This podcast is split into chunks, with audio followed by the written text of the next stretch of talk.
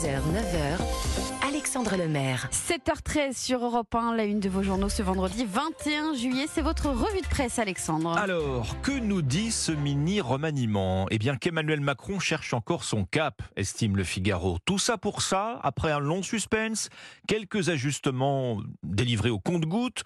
Le président doit encore s'exprimer, d'ailleurs, pour euh, préciser ses ambitions politiques. Ce remaniement, c'est le chamboule mou, grince Libération dans cette euh, soupe au choix. Décidément, les jeux de mots. La surprise n'est pas tant venue des entrants ou des sortants que d'une communication totalement chaotique, juge Libé. De quoi ajouter aux rumeurs de discorde entre l'Élysée et Matignon l'impression d'un fâcheux amateurisme.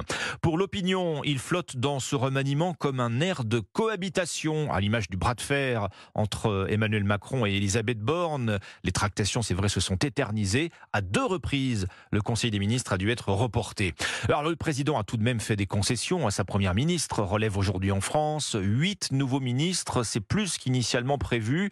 Ça veut dire qu'Emmanuel Macron a été contraint, oui, de, de composer avec une chef de gouvernement décidée à marquer ce casting de sa patte pour se renforcer politiquement. À la une de l'opinion, toujours ce matin, euh, le projet de loi d'urgence pour la reconstruction après les émeutes a été adopté à une large majorité, Lucas Courtin. En effet, hein, ce projet de loi d'urgence promis par Emmanuel Macron il y a deux semaines a définitivement été approuvé hier par l'Assemblée nationale.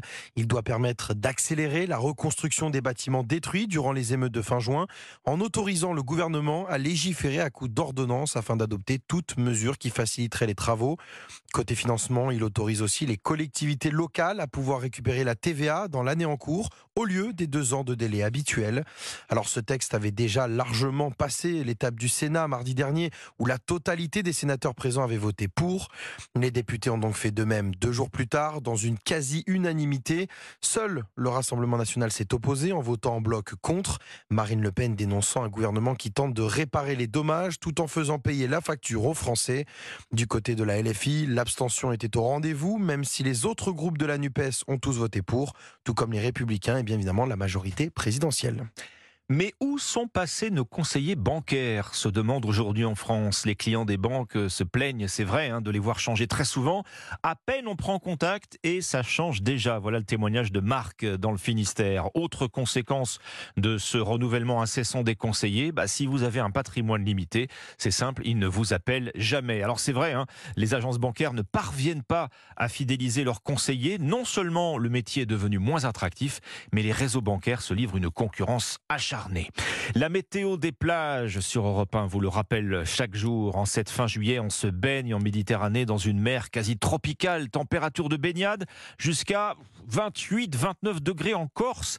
Les mers et les océans sont en surchauffe, lit-on ce matin dans le Figaro. L'amplitude des canicules marines dépasse très largement ce qui était anticipé par les scientifiques. Près de la moitié de la surface océanique mondiale subit actuellement des records de chaleur marine jusqu'à plus 4 degrés. Hein, d'écart en Méditerranée par rapport à la normale. Les scientifiques se disent perplexe et inquiet parce que l'océan absorbe 90% de l'excédent de la chaleur atmosphérique. À la clé, eh bien, c'est la mort programmée des écosystèmes marins et des répercussions encore mal connues sur le système climatique. Allez, on va quand même terminer sur une bonne nouvelle. Hein. Ce matin, dans la tribune, DIM, les collants DIM, ils vont relocaliser 90% de la production de collants dans l'usine historique de la marque en France, à Autun, en Saône-et-Loire. 19 millions de paires supplémentaires y seront tissées en plus donc des 60 millions déjà produites sur le site chaque année. Après cette relocalisation en provenance d'Allemagne, ça veut dire que les Colandim seront euh, à 90% made in France pas de création d'emplois prévue toutefois. Voilà pour l'essentiel de ce que vous retrouverez ce vendredi matin dans vos quotidiens.